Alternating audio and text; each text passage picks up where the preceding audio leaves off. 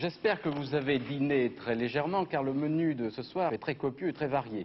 Un grand chef dans notre cuisine, donc dans la vôtre. Alors la vinaigrette, on compte une cuillère de vinaigre pour trois cuillères d'huile d'olive Voilà. à peu près. hein. On bat la vinaigrette, on la fouette. Quand c'est bon, il n'y a pas meilleur. Bonjour, je suis Maud Gaibi et vous écoutez Vinaigrette. Vinaigrette, c'est le podcast du studio photo Pixel et Béchamel qui parle de la table et de ses arts avec gourmandise, bon sens et respect. Manger quoi, où, comment, pourquoi Je ferai le tour de la question pour décrypter les tendances culinaires et guider les gourmands à consommer suivant leurs appétits et choix de vie. Dans cet épisode, je reçois Charlotte Porez, directrice de l'association Confiture Rebelle, qui vend entre autres des confitures engagées et anti-gaspi. Charlotte nous a parlé de cette association aux multiples missions, de l'insertion sociale à l'anti-gaspillage alimentaire, en passant par la création de très bons produits cuisinés avec soin et respect du goût. C'est dans leur atelier de production à Aubervilliers que j'ai rencontré Charlotte et découvert que toutes les confitures se préparaient à la main du vrai fait maison à retrouver en grande distribution et petite épicerie fine d'Île-de-France. J'espère que cet épisode vous ouvrira les yeux sur une nouvelle façon d'appréhender l'entrepreneuriat de façon plus solidaire et éthique, sans oublier la gourmandise et la passion du bon et bien fait. Place à notre conversation. Bonjour Charlotte. Bonjour Maud. Merci d'avoir accepté cette interview sur Vinaigrette Podcast pour euh, Pixel et Béchamel. Avant de commencer, je vais faire ta petite fiche d'identité. Quel âge as-tu? 33 ans. Où es-tu né À Maison Lafitte dans les Yvelines. Où as-tu grandi? Euh, dans les Yvelines aussi. Où est-ce que tu vis actuellement? À Courbevoie. Ok. Est-ce que tu as des enfants?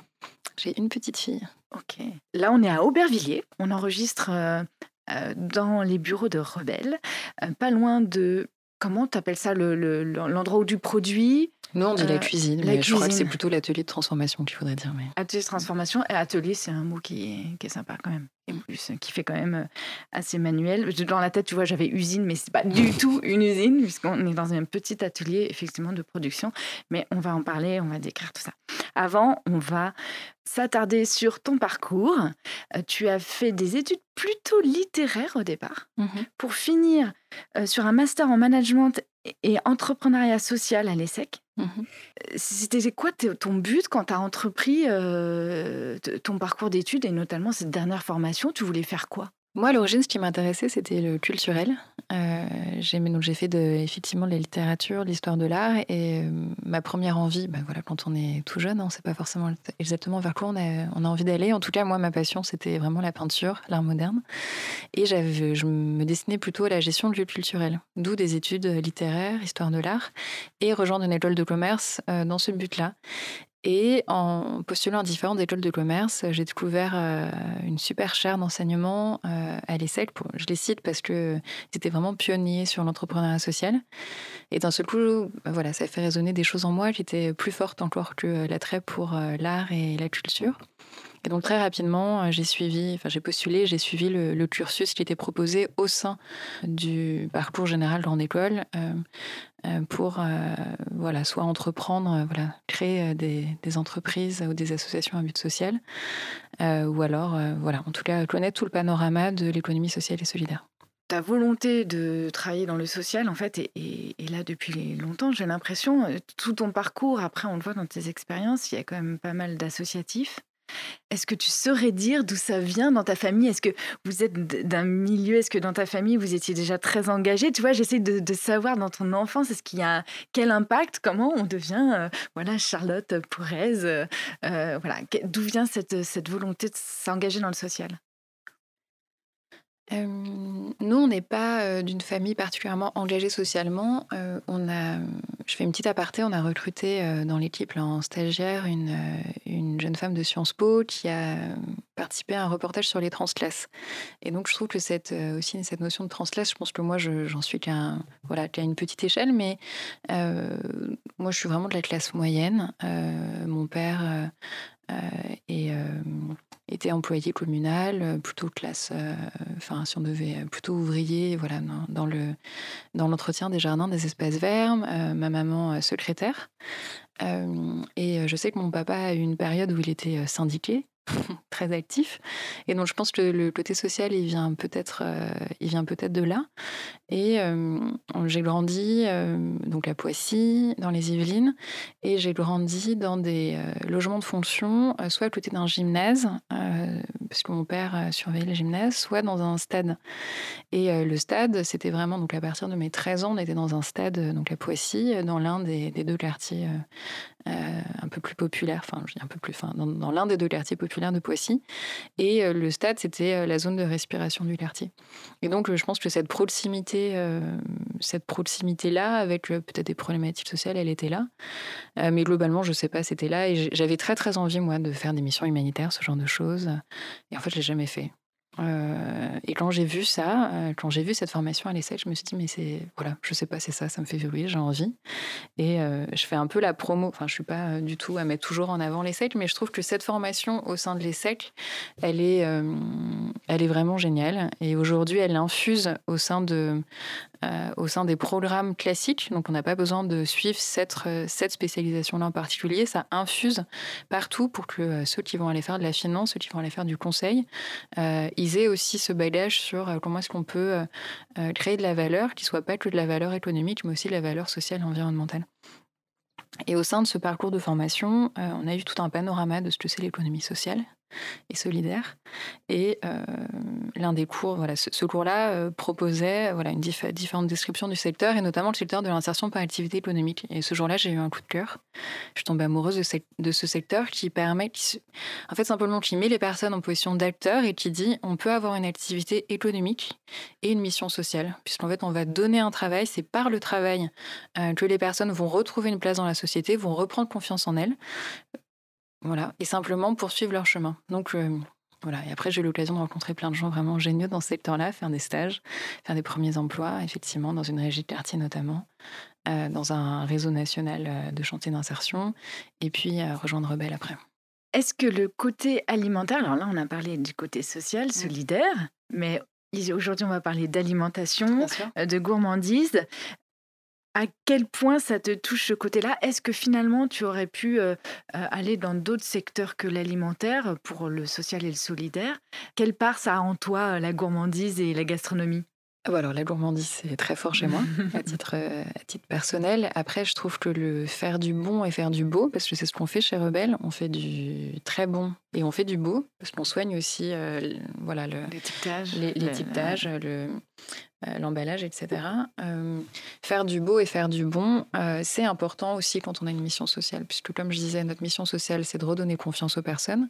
Et du coup, le faire avec quelque chose dont on peut être fier, c'est beaucoup plus fort. Et donc, mes deux, mon expérience précédente, c'était aussi liée à l'alimentation engagée, puisque je travaillais pour le réseau des jardins de Cocagne, qui font donc sont des chantiers d'insertion, donc comme rebelle, et qui, eux, depuis 91, font du maraîchage bio. Donc voilà, c'était gourmand aussi, mais c'était un peu plus diète que chez Rebelle. voilà, fond du maraîchage bio en circuit court, c'est les pionniers du panier de légumes, de l'abonnement au panier de légumes en France. Bah oui, j'ai vu ça. Du coup, euh, je suis allée regarder ce que c'était euh, le réseau Cocagne, euh, puisque je l'ai vu dans ton parcours et mhm. je ne connaissais pas. Et finalement, je suis quand même pas mal dans le milieu alimentaire. J'essaie de me renseigner, de, m'ouvrir à, tout ça. Et j'étais étonnée de ne pas connaître. c'est assez ancien en plus. Tu peux nous décrire un peu l'activité euh, globale euh, des réseaux, du réseau Cocaine Alors, le réseau Cocaine, c'est un, c'est un réseau national, donc c'est une association qui fédère euh, alors une petite centaine de jardins de Cocagne et d'autres structures associées au jardin de Cocagne, donc un peu partout en France.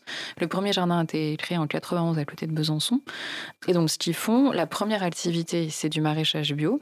Donc voilà, maraîchage diversifié sur des surfaces qui vont de. Alors, il y en a des tout petits, enfin des tout petits, de quelques hectares et on, va jusqu'à 4 ou 5 hectares. Il y en a quelques-uns qui testent à plus grande échelle. Et on va proposer, enfin, ils proposent euh, des euh, paniers de légumes à des adhérents euh, consommateurs qui s'engagent à prendre des paniers une fois par semaine. Donc, on connaît le système des AMAP. Hein. Mmh. les AMAP sont créés après les jardins de cocagne en France. et donc, un jardin de cocagne, c'est une sorte d'AMAP puisqu'on devient solidaire d'une exploitation maraîchère qui, en plus, en plus de la valeur sociale qui est la solidarité avec le producteur, qui est déjà quelque chose de très fort, on a en plus un soutien à, euh, à l'activité de retour à l'emploi de personnes qui en ont besoin. Ok, super. Voilà. Et derrière, c'est évidemment du légume de saison, des fruits euh, aussi quand c'est possible, en tout cas l'été bien sûr, et puis aussi à, à l'automne pour ceux qui ont développé des vergers.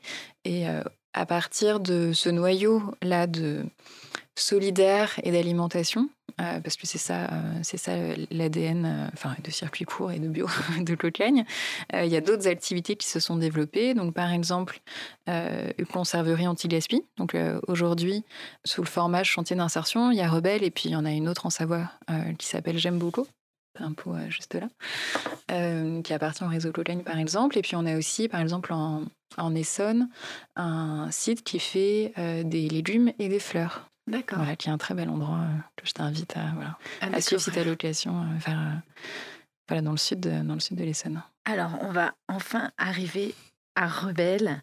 Comment a commencé ton aventure avec Rebelle? Avant de parler de l'aventure, du début de Rebelle, toi, comment t'es arrivé Puisque, enfin, ça fait quand même depuis 2018 hein, que tu es mm. chez Rebelle, mais tu n'es pas la, la fondatrice proprement parlée. Comment tu en es venue à travailler chez Rebelle?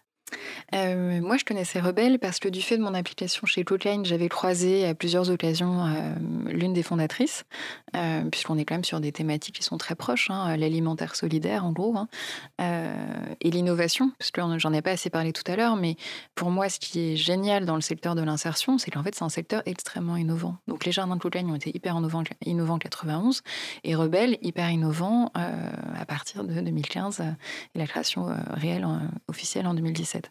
Et donc moi, je connaissais Rebelle, euh, j'étais hyper admirative. Euh, enfin voilà, à la fois des produits qui sont délicieux, à la fois de, la démarche euh, voilà, hyper, hyper innovante, voilà, 100% impactante hein, d'un point de vue environnemental, social, et gourmand, moi qui suis voilà, une, une gourmande, une grande gourmande. Et je connaissais très bien l'association voilà, jumelle de Savoie.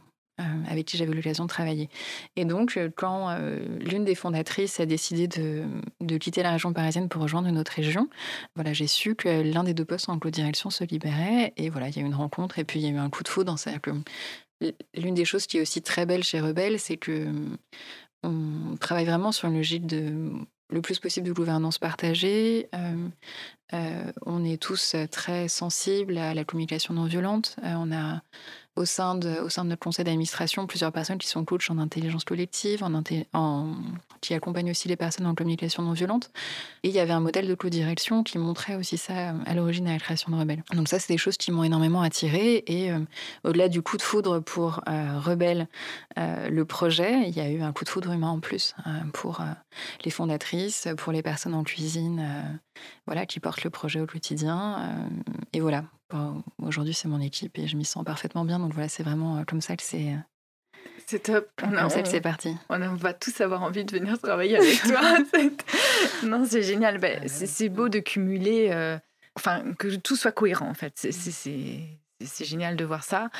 Certaines marques, c'est souvent des grosses marques, hein, essayent de vendre des messages marketing pour vendre du social ou du solidaire. Et puis, dans le fond, euh, c'est pas toujours respecté. Donc, euh, je pense que c'est plus facile euh, sur des petites structures qui peuvent grossir comme ça. Mais en fait, si ça n'a pas commencé comme ça, c'est génial. Comment a commencé l'aventure de Rebelle? Là, du coup, le début, bah, tu nous as dit 2017 officiel. Mmh. Comment ça a été créé? Donc, par. Oh, je n'ai plus son nom, je l'ai plus sous les yeux. En fait, il y a eu deux cofondatrices. Ah il y a deux cofondatrices, euh, Colette Rapp et Adeline Girard. Donc, à l'origine, l'idée a germé euh, dans la tête euh, donc, de Colette, qui était membre de Disco Soup. Donc un mouvement engagé en faveur de la lutte contre le gaspillage alimentaire et dans une dimension festive qui est très importante. Donc l'idée c'était de pouvoir proposer, enfin de créer une activité qui allait lutter concrètement tous les jours contre le gaspillage alimentaire avec une dimension sociale. Et sur un territoire qui en a besoin, qui est le territoire du 93. Donc cette inscription dans le 93, elle fait partie aussi de l'ADN de Rebelle. Euh, et c'est important parce que là, on, est, on parlera sans doute un peu plus tard dans la conversation des projets de développement de Rebelle. Notre volonté, c'est vraiment de rester sur ce territoire qui, qui en a besoin et qui, par ailleurs, est extrêmement dynamique, et notamment sur le plan alimentaire. Ok, parfait. Euh, tu étais plus rapide que mes pensées, c'est pas grave. Oui, non, ce, que, je peux rajouter, c'est que j'ai oublié de citer un acteur qui est très important sur la création, c'est que donc l'idée a germé dans la tête de, de Colette, et euh, une idée c'est super, mais en fait il faut la tester, il faut la faire grandir, il faut modéliser, et toute cette phase-là, cette étude de faisabilité, elle a été faite euh, pendant un temps d'incubation au sein de l'entreprise Insertion Baluchon, qui est aussi dans le 93 à Romainville. Donc il y a un traiteur solidaire engagé, extrêmement innovant, euh, qui développe énormément de projets.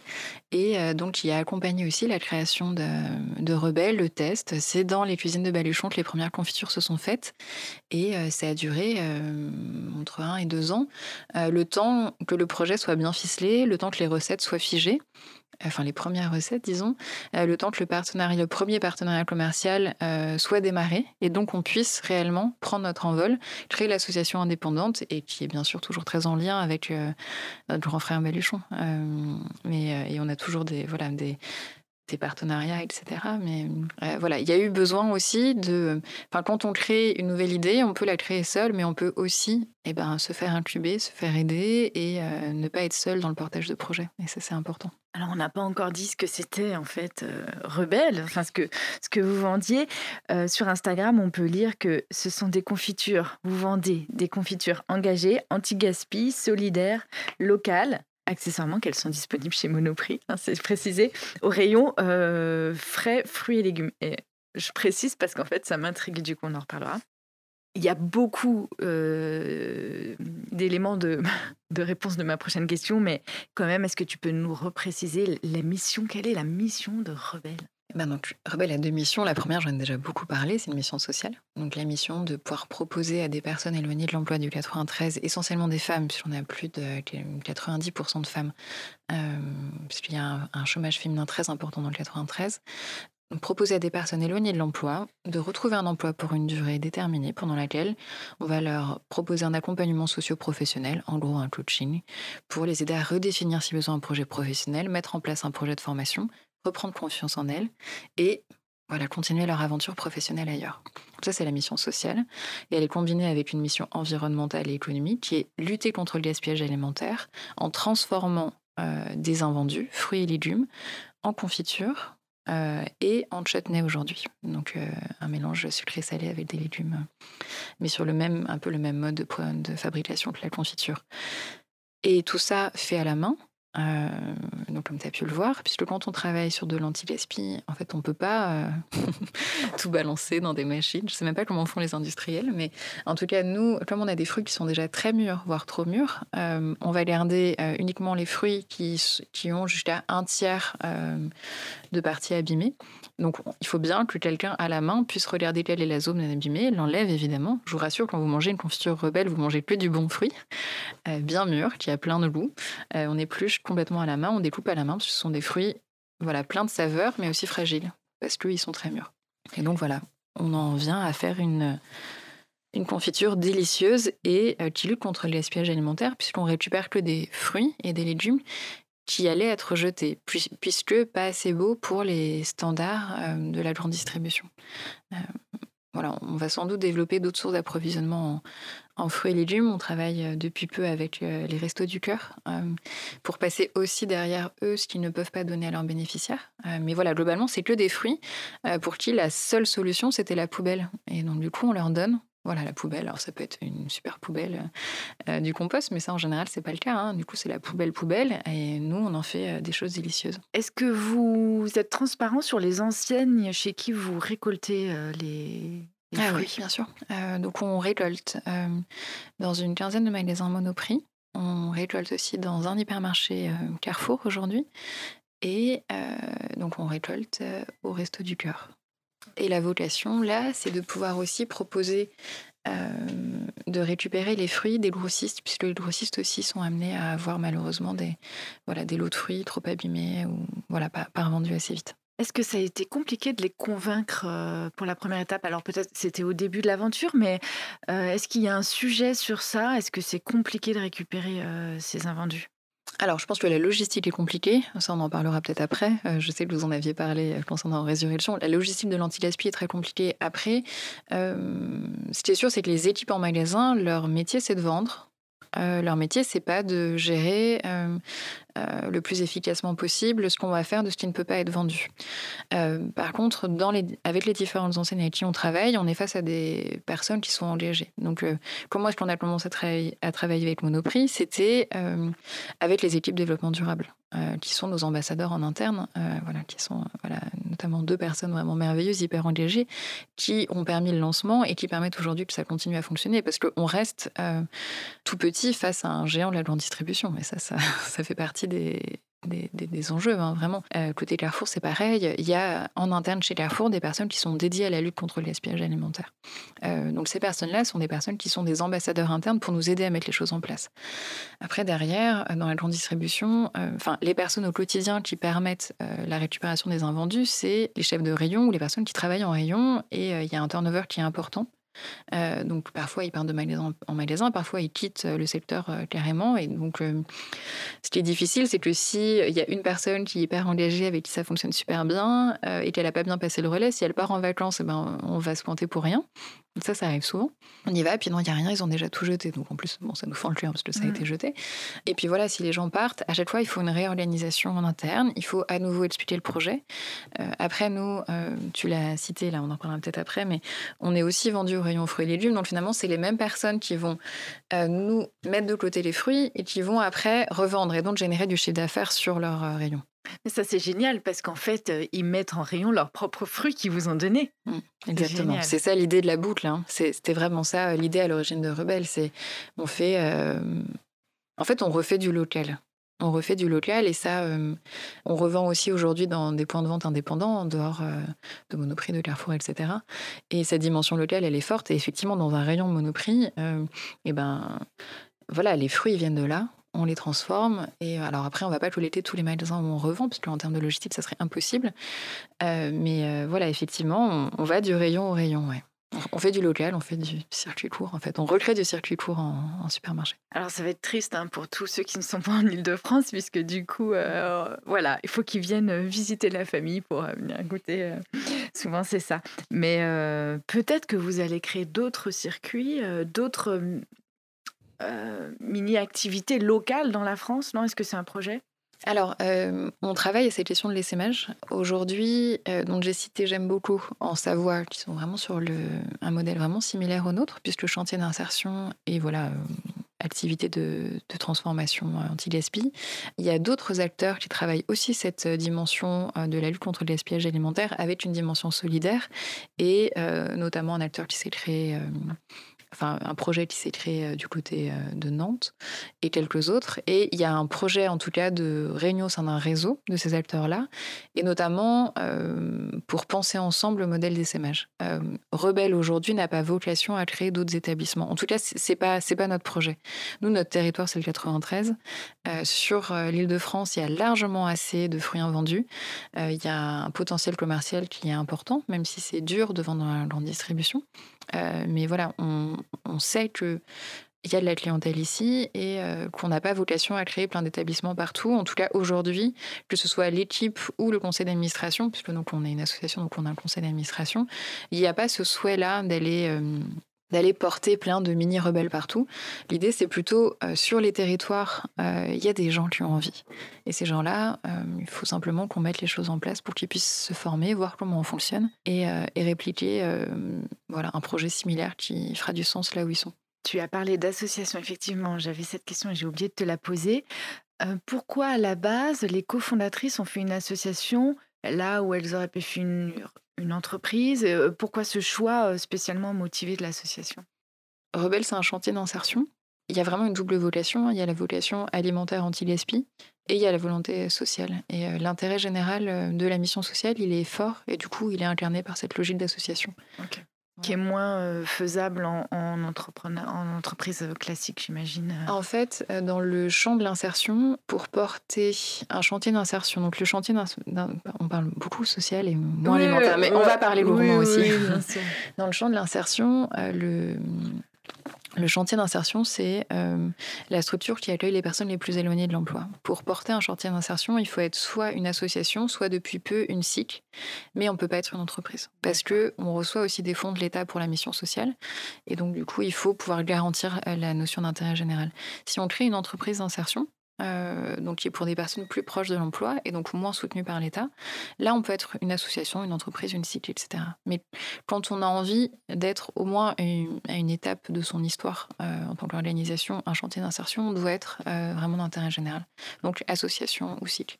Ok, euh, mais tu sais, je pense que hum, les gens qui font attention à l'environnement et qui aiment la nourriture, enfin, mmh. de, tous ces des sujets qui se mêlent et le social, ça les intéresse aussi. Enfin, tu vois, c'est pas. Euh, ah, je pense que voilà, ah ils sont très heureux de, de comme moi, de, de savoir pourquoi euh, association. Je rebalance sur Côté euh, Monoprix et fournisseurs plutôt distributeurs qui vous, qui vous donnent la marchandise, j'ai une question qui est euh, est-ce que vous rachetez quand même à un prix minimal les fruits? Non, les fruits nous sont cédés. C'est des fruits qui n'ont plus de valeur hein, pour, pour Monoprix, pour Carrefour. ils n'ont plus aucune valeur. Donc, soit ils vont les donner à des, des associations d'aide alimentaire, soit ils vont nous les donner. Est-ce que derrière, quand toi, tu leur revends tes confitures transformées, est-ce que c'est pas compliqué? Est-ce qu'il n'y a pas conflit d'intérêt Ils te rachètent les fruits qui Enfin, ils, rachètent du coup des pots dont ils ont donné les fruits. Euh, comment ça se négocie? Est-ce qu'ils sont plus durs en négociation sur les prix Parce qu'ils ont. non.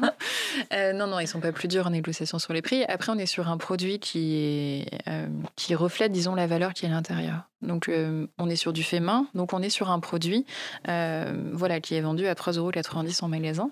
Donc, on n'est pas sur un produit pas cher parce qu'il est anti-gaspi. Et donc ça, euh, c'est aussi quelque chose qu'on a besoin d'expliquer aux consommateurs. Hein. Euh, en fait, la logistique de l'anti-gaspi, donc c'est un sujet que tu connais déjà, euh, c'est une logistique qui coûte cher. Parce que finalement, ça serait beaucoup plus simple et ça nous reviendrait sans doute moins cher d'acheter directement des fruits et de faire des confitures comme n'importe qui. Faire une collecte, former X fois les personnes en magasin, euh, passer pour rien, euh, trier les fruits, tout faire à la main puisqu'on a des fruits qui sont très mûrs, euh, voire abîmés. Tout ça, ça coûte cher. Donc en fait, l'anti-gaspi coûte cher. C'est pas le fruit qui coûte cher, c'est le fait de mettre en place les logistiques et de mettre en place le circuit de transformation fait main nécessaire pour traiter des fruits qui allaient être jetés. Donc en fait, les fruits à l'origine, ils avaient plus aucune valeur pour Monoprix. En fait, on leur rend service en les récupérant je parle de Monoprix, mais c'est aussi le cas avec Carrefour. Euh, donc non, non, ils sont pas euh, plus durs euh, en égo. et en fait, on a globalement la chance d'avoir des interlocuteurs qui sont sensibles au projet. Au fait, ils savent qu'ils travaillent avec... donc lui, ils savent pas forcément le c'est une association, enfin tout le monde le sait pas, mais ils savent qu'on est voilà une petite marque engagée sur le plan environnemental et, et si besoin, les équipes développement durable ou les équipes anti-LSP vont rappeler pourquoi c'est important euh, de faire attention à ce petit fournisseur.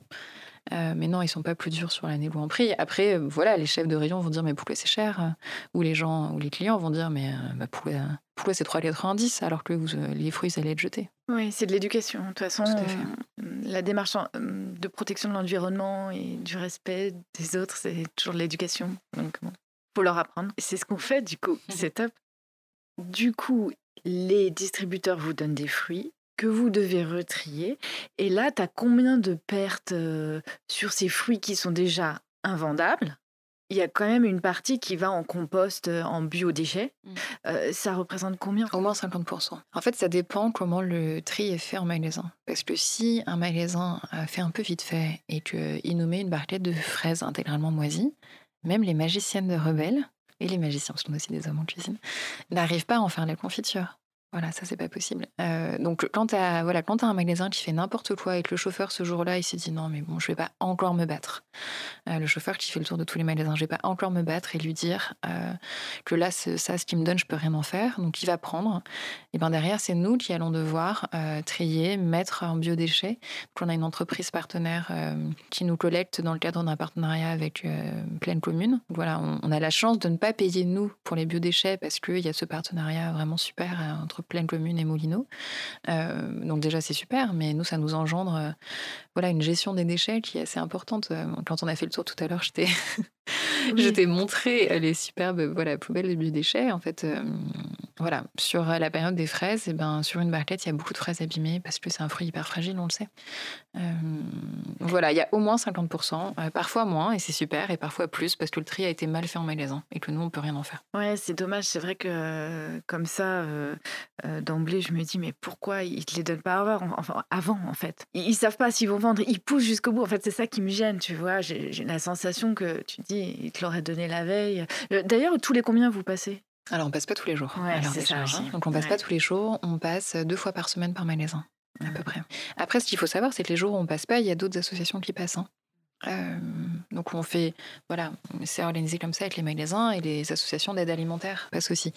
Ce qui aujourd'hui serait vraiment, ce qui nous nous paraît super intéressant, et c'est ce qu'on a commencé à développer avec les Restos du Cœur et qu'on va faire a priori avec d'autres, hein, c'est de se dire, nous on récupère parfois des fruits qui sont impeccables, qui sont propres à la consommation, simplement ils sont dans des barquettes avec d'autres fruits abîmés.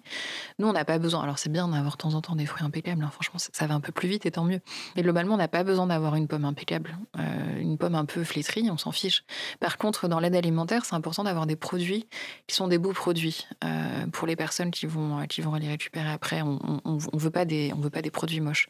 Donc en fait, il y a vraiment quelque chose à faire dans la coordination avec les acteurs de l'aide alimentaire pour que ce qui est impeccable, ça puisse aller à eux en priorité et que ce qui est moins impeccable mais encore transformable, ça revienne chez nous. Donc là, on est en train de le tester à petite échelle parce qu'il y a une antenne euh, des Restos du Cœur euh, voilà, à Aubervilliers et qui a une antenne à Paris, donc on travaille avec eux.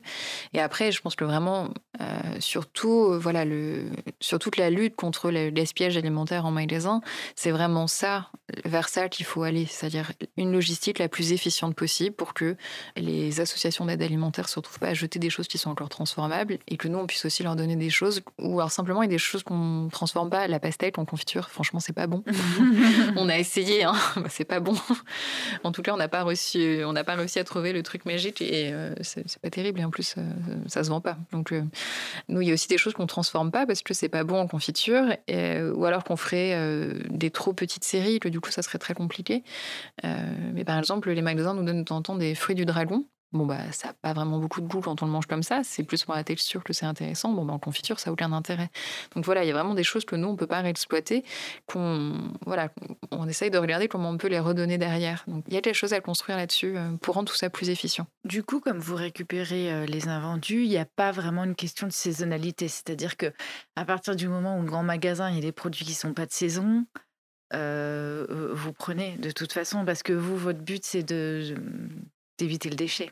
Oui, et en même temps, ce qui est très drôle, c'est que euh, donc moi je venais du, fruit et légumes de saison. Hein, je venais de cocagne, on en a parlé tout à l'heure. Donc euh, moi évidemment le nom de saison, quand je, enfin voilà, c'est quand même des choses euh, qui me heurtent. Et en réalité, quand on voit nos productions, puisqu'on suit évidemment ce qu'on fait à la semaine, on voit bien qu'en fait on a une saison. Parce que le moment où il y a le plus de fraises, bah, c'est quand même l'été même dans les supermarchés, même si on en a à partir de la Saint-Valentin. Donc on a les premières à partir de la Saint-Valentin, mais en fait on a vraiment en avoir à partir du mois de mai, et puis donc là on est en plein dedans. Et c'est super. Mais euh, il y a des recettes qu'on peut pas, enfin nos recettes on peut pas les faire toute l'année parce qu'il y a des fruits qu'on n'a plus. Donc là on va arriver sur la fin de, alors évidemment des pommes on en a toute l'année, voilà ça c'est magique. la distribution des pommes en as toute l'année euh, dans la vraie vie. Euh, les, vergers même même si elles sont bien conservées, il y a quand même. Moi je sais que mon père il fait très attention à ces petites pommes là en Normandie, mais pour autant oui non il y a un moment il n'y a plus rien, on peut même plus faire de compote. Donc non en supermarché oui par exemple les pommes c'est super et du coup c'est pour ça que la pomme elle se retrouve dans la majorité de nos recettes parce que ça évite de mettre de la pectine euh, et puis ça sauve plus de fruits. Euh, mais effectivement, bah, l'abricot, on en a que quand c'est la saison. Euh, les pêches, c'est pareil, c'est en ce moment. Et puis par contre, on va faire plus de, de bananes raisins au moment de l'automne. Parce que évidemment, la banane, on en a toute l'année. On sait bien, hein, c'est le fruit local qui, qui pousse en bas de chez nous et qu'on a voilà qui pousse à Aubervilliers, opulente toute l'année. Euh, donc ça, on en a beaucoup, beaucoup, beaucoup. Ça pousse euh, vraiment bien dans les dans les supermarchés et moi-même j'en mange, donc euh, vraiment je, ne critique pas bien sûr. et on est bien content d'avoir quand on en a envie des fruits exotiques parce qu'on s'est habitué à ce à ce luxe-là. Hein. voilà, de la banane, on en a tout le temps parce que c'est un fruit qui s'abîme énormément. donc nous, on a deux confitures à base de banane et c'est vraiment les reines de l'anti-gaspi. voilà, la banane et le raisin. Par contre, le raisin, on en a à l'automne et un petit peu le reste du temps. Donc, on va surtout le faire à l'automne. Donc, la saison, bizarrement, de façon contre-intuitive, la, grande distribution euh, reflète quand même ça. Des petites exceptions, mais finalement, ça se retrouve peut-être pas dans votre panier. C'est-à-dire que le peu de fraises qu'ils ont, peut-être qu'ils arrivent à les vendre. Oui, et puis en fait, on, on les prend quand même, et même si elles sont un peu moins bonnes, bon. Mais du coup, quand- comment tu fais à ce moment-là? Si t'as pas ta... Et Si t'as pas assez de fraises, tu vois, au, au mois de, de février, si t'as trois barquettes de fraises, tu peux pas faire euh, une série de fraises, quoi. Ah non, du coup, on les donne. Ouais. Bah non, Donner on du coup à vos autres. Oui, oui, on va pas faire. euh, On peut faire à la limite une demi-marmite, mais en fait, c'est déraisonnable. Hmm. C'est déraisonnable parce qu'effectivement, même si on est encore petit, même si on est très artisanal, euh, voilà, même si on fait tout à la main, il y a un moment, on peut pas faire des mini-lots tout le temps, c'est pas possible. Alors parlons des recettes. Oui. Donne-nous des exemples de recettes et combien vous en avez de recettes différentes? Alors, on en a. Quand je suis arrivée, euh, on avait encore en stock, euh, je sais pas, plus d'une centaine de recettes, parce qu'il y a beaucoup de choses qui ont été testées. Et on a fait tout un travail depuis un an et demi pour euh, se recentrer sur euh, voilà, moins de recettes pour que ce soit plus simple à gérer d'un point de vue logistique. Euh, donc on est un peu moins créatif, euh, mais euh, voilà, on va encore faire quelques recettes voilà, de façon moins fréquente, parce qu'on on a aussi des petits points de vente où on fait un petit peu de vente directe en fin d'année sur les marchés de Noël, par exemple. Du coup, on peut encore faire quelques recettes un peu originales, mais on a en tout, on a figé sur une petite trentaine de recettes, dont certaines qui sont dédiées à un acteur dont on n'a pas encore parlé, qui est la chaîne d'hôtel Ibis Styles. où On récupère leur, leur peau d'orange, des machines à jus, donc des fruits qui ont été pressés dans la journée, on les récupère et on les transforme et on fait des confitures à partir de ces peaux d'orange associées à d'autres fruits. Donc ça, c'est voilà une partie des recettes. Et sinon, euh, on a par exemple, donc j'ai parlé de la banane raisin. La deuxième star et le éclos de l'anti-gaspi, c'est la banane agrume. Donc en fait, c'est important pour moi d'en parler parce que euh, elles sont délicieuses, mais c'est des goûts euh, qu'on n'a pas l'habitude de trouver dans une confiture. Donc en fait, si on si on ne la goûte pas, on a du mal à passer le pas, alors que euh, voilà, la banane raisin, c'est euh, le réconfort même. C'est une petite soirée cocooning ou un petit matin cocooning, c'est la banane raisin, c'est la douceur pure, la banane agrume. On a une petite euh, pointe d'amertume qui est ajoutée par l'agrume, toujours avec la banane qui est douce. Et c'est voilà, ces recettes, elles sont conçues, certaines ont été conçues à l'époque de Colette, et puis beaucoup ont été conçues par Laurence, notre chef, euh, notre chef de production qui est cuisinière, et donc qui nous fait des assemblages qui sont euh, voilà, à la fois surprenants, euh, voilà, étonnants dans les saveurs euh, et dans les associations, et puis très bon. Après, on a des confitures plus classiques, monofruits. On va avoir la clémentine. Donc, la clémentine, c'est partie des confitures qu'ils ont le mieux parce que c'est quelque chose de très classique. Là, on va associer des fruits pelés et des fruits non pelés. Donc, on, garde du zeste pour avoir voilà, cette, aussi cette petite touche d'amertume, vraiment caractéristique hein, de la confiture d'agrumes. On a la poire. On a la confiture de pêche, on a euh, une prune cannelle, donc prune mais pas que, avec une petite pointe de cannelle. Et ça, c'était une recette euh, de la grand-mère de Colette. Donc voilà, je, je me souviens qu'elle m'avait expliqué ça la première fois qu'elle m'a vendu un pot. Et on va aussi parler de, des, euh, des chutneys peut-être, parce qu'on a développé euh, du coup une gamme de chutneys. On en a trois aujourd'hui. Donc ça permet d'aller travailler en dehors du fruit, puisqu'on a un chutney d'endive. Donc, alors moi, j'aime pas trop l'endive, cuite habituellement. Et euh, donc, je m'étais dit, ça va pas me plaire, ça. Et en fait, non, c'est hyper bon. Donc, je vous invite à, voilà, tous à goûter parce que c'est pareil, c'est surprenant et c'est vraiment, euh, c'est vraiment délicieux. Un chutney tomate-oignon et un chutney de poivron. Donc, tout ça, c'est. Enfin, de toute façon, tout ce qui sort des cuisines, tout ce qui sort voilà, des mains de l'équipe, on est vraiment sur des choses très bonnes. Après, il peut y avoir des fruits qu'on n'aime pas et donc, du coup, on va moins accrocher. Mais, mais vraiment, on est sur du qualitatif et le fait de cuire, de tout faire à la main, de cuire en petite quantité, euh, on est sur une cuisson qui est très courte, que ce soit sur la confiture ou le chutney. Donc on a un goût vraiment intense de fruits. Ça c'est important quand on mange de la confiture de poire, on a l'impression de manger de la poire. Quand on mange de la banane raisin, on a vraiment le goût des fruits. On n'a pas le goût caramélisé qu'il y a dans certaines confitures qui sont cuites plus longtemps, euh, qui sont cuites en plus grosse quantité. Donc on va prendre plus le temps de, voilà, de, de faire évaporer l'eau et du coup il y a ce goût un peu caramélisé. Nous c'est pas ce qui a été recherché. On est vraiment sur l'authenticité du fruit. hein. Rebelle, c'est euh, la poire, elle est ou la clémentine, elle est à nouveau belle. On la retrouve intégralement dans le pot. C'est beau. ça donne envie.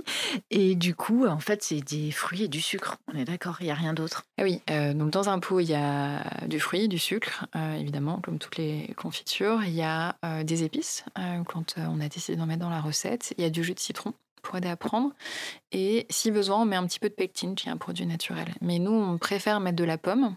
Donc, par exemple, la confiture de poire, c'est une confiture poire-pomme, en fait, dans laquelle on met aussi de la pomme pour la consistance. Elle est déjà un peu liquide. Si on n'en mettait pas, elle serait très, très liquide. Ou alors, on mettrait beaucoup de pectine. Nous, nous, on préfère être vraiment sur un maximum de produits issus de- du gaspillage. Donc, euh, Et tiens, une, une question qui me vient que j'avais pas prévue. Pourquoi ils ont choisi les confitures plutôt que des compotes ou que sais-je? C'est Ah, ça Oui, bien sûr. Euh, le- la confiture, c'est euh, un produit qui nécessite très très peu d'équipement pour en faire. Euh, on est sur un produit qui est pasteurisé, qui n'est pas stérilisé. Euh, donc en fait, le, le taux de sucre et, le fait de- et la montée en température suffit d'un point de vue sanitaire à garantir qu'il n'y aura pas de développement de moisissure. Donc en fait, c'est un très bon produit quand on lance un, projet, puisqu'on n'a pas besoin d'autoclave pour stériliser, ou on n'a pas besoin de mettre dans des énormes bassines et faire bouillir pour stériliser. Donc voilà, on sait bien quand on fait des confitures chez nous, à la maison, on fait notre confiture, on remplit le pot, on le retourne, boum, autopasteurisation, on sait que ça suffit parce que le pot était chaud. Bon, nous, on a évidemment quelques précautions en plus. On va prendre la température du, dernier pot pour s'assurer qu'on est bien au-dessus de 85 degrés, par exemple.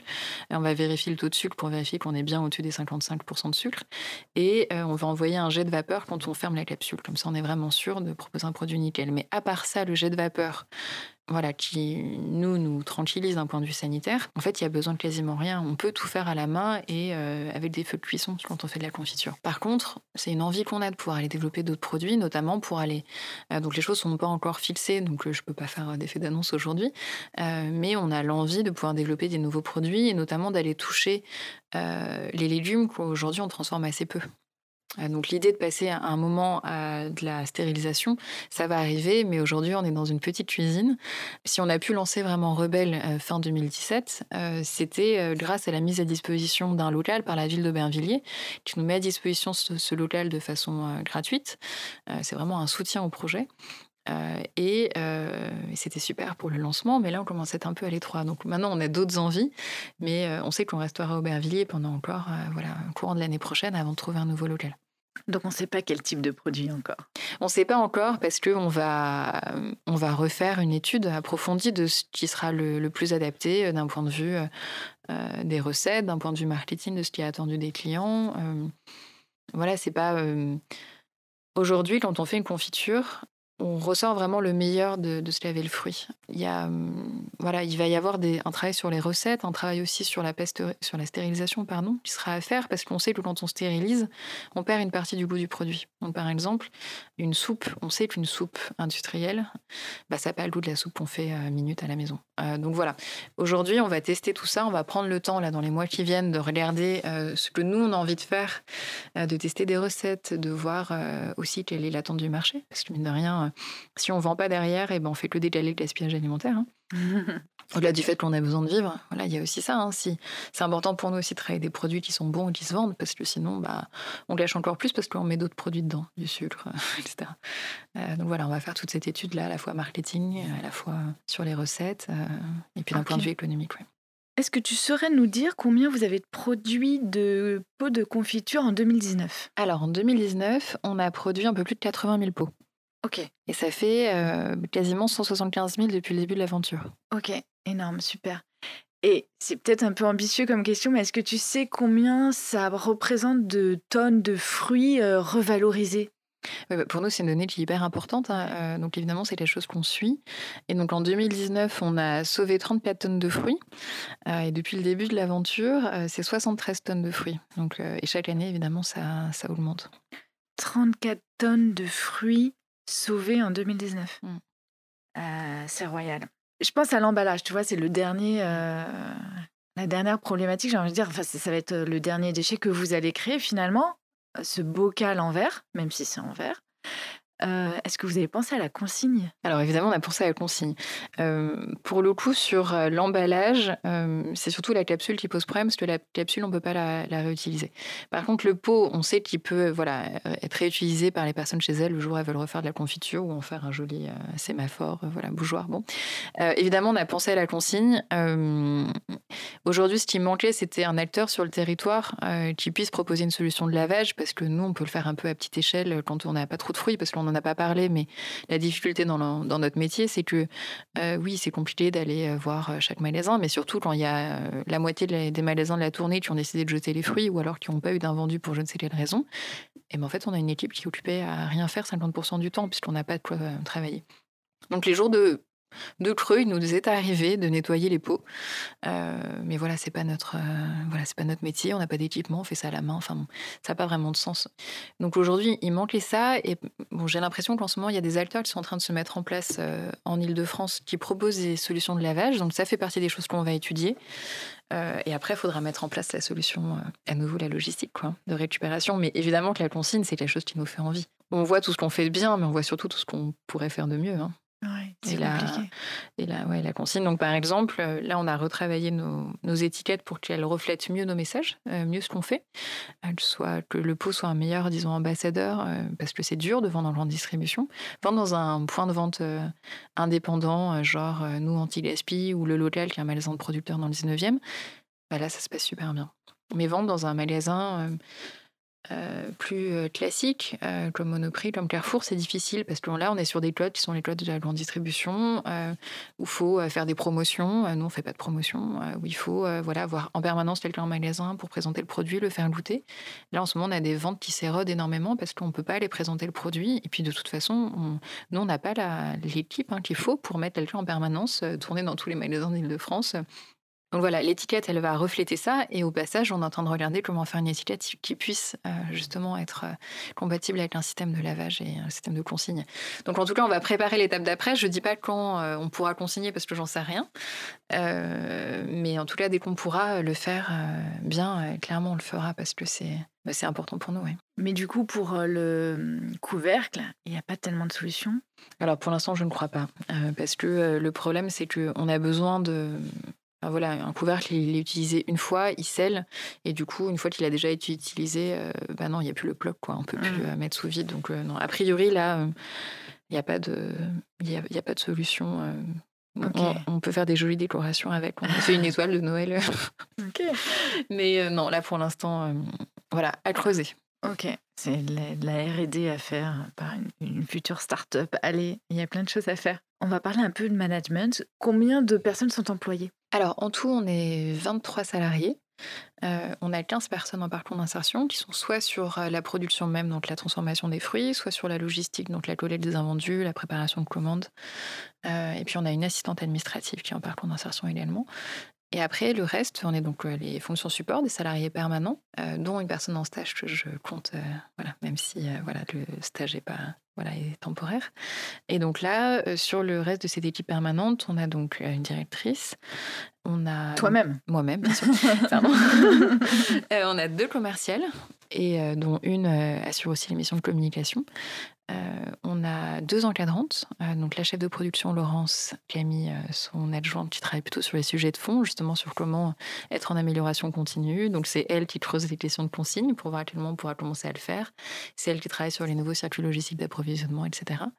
Et puis on a évidemment une personne en charge de l'accompagnement socio-professionnel des salariés. Et sur un autre volet dont on n'a pas encore parlé, c'est l'occasion d'en parler, on ne fait pas que des confitures, en fait, on lutte globalement contre le gaspillage alimentaire en proposant aussi des ateliers de sensibilisation. Donc c'est une deuxième activité qui existe vraiment depuis l'origine de Rebelle et qu'on a décidé de développer à partir de cette année. Donc on a quelqu'un aujourd'hui à temps plein qui propose des ateliers de cuisine engagés sur l'alimentation durable et notamment le gaspillage alimentaire, à la fois dans les quartiers prioritaires de la politique de la ville de Seine-Saint-Denis et aussi dans les entreprises. Donc on intervient par exemple dans les restaurants euh, d'entreprise, euh, dans euh, auprès des équipes de Raja avec qui on est en partenariat par exemple. Alors, je j'ai pas trouvé cette, cette proposition. C'est pas sur votre site? Non, le site euh, a été fait au tout démarrage de Rebelle et euh, il va être refondu là, entre cette année et l'année prochaine en fonction de quand on pourra vraiment débloquer le budget puisque l'année n'est pas pas typique. Donc euh, voilà, on a toute l'architecture, mais effectivement, euh, les ateliers de, de sensibilisation ne sont pas bien mis en avant et la dimension solidaire de Rebelle non plus. Euh, Et comment tu communiques euh, sur tes ateliers du coup? Où est-ce qu'on peut retrouver euh, si ça intéresse quelqu'un? Euh, je pense que le plus simple aujourd'hui, c'est d'envoyer un mail à l'adresse bonjour euh, adresse qui se retrouve sur le site internet, ou alors sur les réseaux sociaux, on est euh, voilà, sur Facebook, sur Insta, etc. Et on, on a des petites plaquettes qui existent et qu'on peut, qu'on peut renvoyer. On envoie un petit mail, ça marche. Exactement. Mais si c'est une association, on peut faire des dons? Ah ouais. Alors nous, on reçoit des subventions, on reçoit du mécénat, donc euh, des dons d'entreprise. Euh, on reçoit assez peu de dons de particuliers. On n'a encore jamais fait d'appel aux dons. Après, on va avoir un projet euh, assez ambitieux là dans dans l'année qui vient, qui est ce projet de voilà d'avoir un nouveau lieu, de l'équiper pour être chez nous, pour avoir la place de développer toutes les activités qu'on souhaite développer. Je pense qu'à ce moment-là, on fera un appel aux dons structuré, mais en tout cas, si d'ici là, il y a un auditeur qui a envie de faire un don à Rebelle, on, voilà, on est une association d'intérêt général, on peut émettre des reçus fiscaux et on sera très heureuse d'avoir des donateurs. Par contre, ce qu'on reçoit beaucoup, c'est du don en temps. Et là-dessus, on a beaucoup de chance. Euh, donc, on a évidemment nos administrateurs qui sont bénévoles et qui apportent leurs compétences, euh, certains sur le social, certains sur euh, plutôt l'alimentaire, certains sur la vente en GMS, d'autres sur l'intelligence collective, etc., etc., d'autres sur l'anti-gaspi. donc, on a vraiment toutes ces belles compétences et des personnes à la fois euh, voilà, très, très experte et très bienveillante euh, au, sein de, au sein de ce conseil d'administration. Et puis on a aussi des bénévoles plus ponctuels. Et on a notamment euh, bénéficié de bénévolat de la part de personnes qui étaient confinées. Là, voilà, cette phase de confinement, ça a été très dur personnellement et professionnellement pour tout le monde. Mais c'est vrai qu'on a eu aussi des, belles retombées. Et bah, je trouve que là-dessus, on a beaucoup de temps, beaucoup de chance, parce que voilà, on a des coups de main de personnes voilà, super bonnes qui viennent nous donner euh, un petit coup de pouce par moment et c'est une sacrée chance. Est-ce que tu avais déjà managé dans tes expériences professionnelles précédentes? Euh, Mon premier poste à la sortie d'école, c'était un poste de chef d'équipe où en fait je faisais le même, euh, la même mission que Laurence et Camille que je citais tout à l'heure. Donc mon métier, c'était d'encadrer une équipe en parcours d'insertion. et j'ai eu une équipe jusqu'à 10 et par moment 15 personnes, donc une grosse équipe en insertion. Tu avais déjà une notion de management? Parce que là, du coup, j'imagine que c'est un travail très important. Enfin, c'est peut-être pas toi qui le fais directement, je, ne sais pas. Est-ce que c'est une difficulté, euh, le management, globalement pour toi? Et aussi du fait que ça soit de l'insertion, est-ce que c'est plus compliqué? Alors, euh, le management des équipes en insertion, c'est plus moi qui le fais en direct. Euh, pendant un temps, ça a été le cas ici, puis on s'est réorganisé. Donc, du coup, aujourd'hui, c'est plus moi qui le fais, c'est vraiment les encadrantes en direct. oui, encadrer une équipe en insertion, c'est par certains aspects, c'est plus compliqué parce que notre métier, c'est euh, de redonner ou de donner les codes du travail. Donc, on va avoir des personnes qui n'ont euh, pas travaillé euh, depuis très longtemps ou qui n'ont jamais travaillé ou jamais travaillé en France et du coup qui n'ont pas les codes du monde de l'entreprise en France. Par contre, c'est des personnes qui en veulent. Euh, qui sont motivés, qui sont engagés, euh, qui font toujours euh, voilà, le maximum. Donc ça, c'est aussi une force. Mais oui, mais oui, ça peut être effectivement plus compliqué d'encadrer une équipe en parcours d'insertion. après, tous les salariés permanents de Rebelle, les encadrantes et moi comprises, on est là parce qu'on est passionné par la mission de Rebelle, qui est cette mission sociale et environnementale. Donc voilà, on a ça, on a ça au trip. et on est aussi, je pense, Enfin, là, je ne vais pas parler pour tout le monde, j'en sais rien, mais en tout cas, moi, ce qui m'attire, c'est l'humain. Euh, donc moi, la partie management, le gros fait pour les personnes en parcours d'insertion par euh, les deux encadrantes. Mais euh, évidemment, en tant que directrice, j'ai toute ma place dans le dispositif d'encadrement et d'accompagnement des salariés. Et pour tout ce qui est l'animation, la coordination des salariés permanents, moi, c'est aussi ce qui m'anime le plus au quotidien. Voilà, aujourd'hui, on a une équipe qui est en grande majorité assez jeune et voilà, qui en veut, qui a envie d'apprendre, qui a envie de se développer. Et nous, on fait notre maximum pour, voilà, pour leur rendre ça. quoi. J'y connais vraiment rien du tout en contrat d'insertion. Est-ce que c'est des durées déterminées? Oui, on est sur des CDDI, donc c'est un CDD d'insertion. donc on est sur des contrats, nous en moyenne on fait des contrats de 4 mois qu'on va renouveler jusqu'à 1 à 2 ans en fonction du besoin de la personne. mais l'idée c'est qu'au bout d'un an, ou au bout de deux ans, euh, la personne vraiment prenne son envol. Et on essaye de travailler sur un temps assez court. Sur tout le démarrage, on avait réussi à tenir sur des parcours euh, d'un an. Euh, et puis, bon, là, le, pour, c'est sûr que le contexte de cette année ne va pas aider à raccourcir les temps de parcours. Mais ce qui est important pour nous, c'est cette logique de dynamique parce que en fait les gens avec qui on travaille, ils ont avant tout euh, besoin d'un travail, enfin de, de pouvoir se poser et on les comprend bien. Nous, on leur demande d'être tout de suite à nouveau dans la dynamique, dans la recherche. On sait combien ça coûte hein, la recherche d'emploi pour n'importe qui. Alors pour quelqu'un qui sait pas bien écrire, qui sait pas bien parler, qui a jamais vraiment fait de CV, qui, oui, en majorité, a jamais fait de CV lui-même, c'est hyper dur. Donc, euh, on sait qu'on leur demande beaucoup en leur demandant de continuer à se projeter, de continuer à travailler sur ce qu'ils ont envie de faire, de travailler sur euh, de quels besoins en formation, euh, voilà, j'ai besoin d'activer, etc., etc. et voilà, on leur demande, on, leur demande beaucoup. et donc, en moyenne, elles restent elle, il reste entre un, un, et deux ans chez nous. Et ils savent que c'est le contrat, même si on est obligé de leur rappeler un peu de temps en temps. Ok, super, très intéressant. Eh bien, on arrive aux questions de la fin. Je te les avais pas mis dans les préparations, celles-là. Donc, c'est petite surprise. Quelle est ta confiture préférée? Alors, euh, j'ai deux confitures préférées. Euh, la banane raisin dont j'ai parlé tout à l'heure et la poire. Ok, comment tu les dégustes? Alors, soit euh, sur une tartine, soit dans du fromage blanc. Pain. Ouais, pain, frais, baguette. Il faut être précis. Ah, alors, alors, pour être très très précis, euh, plutôt euh, pain au levain ou pain aux céréales, euh, voilà, qui a vraiment bien du goût, que je vais faire toaster. Et voire même, je vais mettre un peu de beurre. Mm. Je suis vraiment une grosse gourmande. Et voilà, là-dessus, ou vraiment mélanger dans du, dans du yaourt. Ou, Et en fait, bon, je suis très très gourmande. Le dimanche, c'est sur de la brioche, à vrai dire. Ok. Quel est ton moment confiture préféré J'ai l'impression que c'est le petit déjeuner. Ouais, c'est le petit déjeuner. ouais. Euh, et qu'est-ce que tu bois avec? Du thé Ok. vert. Est-ce que tu aimes cuisiner? Moi, je suis pas une grande cuisinière. Euh, j'aime bien, euh, j'aime bien manger, mais j'aime bien faire certains plats. J'aime bien faire un risotto avec mon petit verre de blanc à la main. Ok. Si on arrive chez toi à l'improviste, tu nous fais un petit risotto. Ouais. Ok. Est-ce que tu aurais un restaurant, une cantine à nous, à nous recommander? Ouais, si vous passez par Aubervilliers, il y a un endroit très très chouette euh, juste à côté de euh, juste à côté de l'atelier. Ça s'appelle Aubert Kitchen. Donc euh, c'est tout frais. Il y a toujours une option végétarienne. Voilà, et c'est des bonnes choses. Euh, c'est des bonnes choses, c'est frais. euh, L'équipe est sympa et c'est un endroit où on se sent bien. D'ailleurs, toi, est-ce que tu as des habitudes alimentaires? Est-ce que tu es végétarienne, par exemple? Non, je suis pas végétarienne. J'essaie de manger moins de viande, mais euh, je suis avant tout une grosse gourmande. Donc je- j'essaie de manger local. J'essaie de voilà. Mais je, je mange de tout. Est-ce que tu as des habitudes de vie pour te sentir bien? J'essaye régulièrement de me remettre au yoga parce que j'aime beaucoup le yoga. Euh, Ça me fait beaucoup de bien. Euh, après, moi, je manque de régularité. Donc, euh, moi, je suis une grande lectrice, donc euh, je lis beaucoup.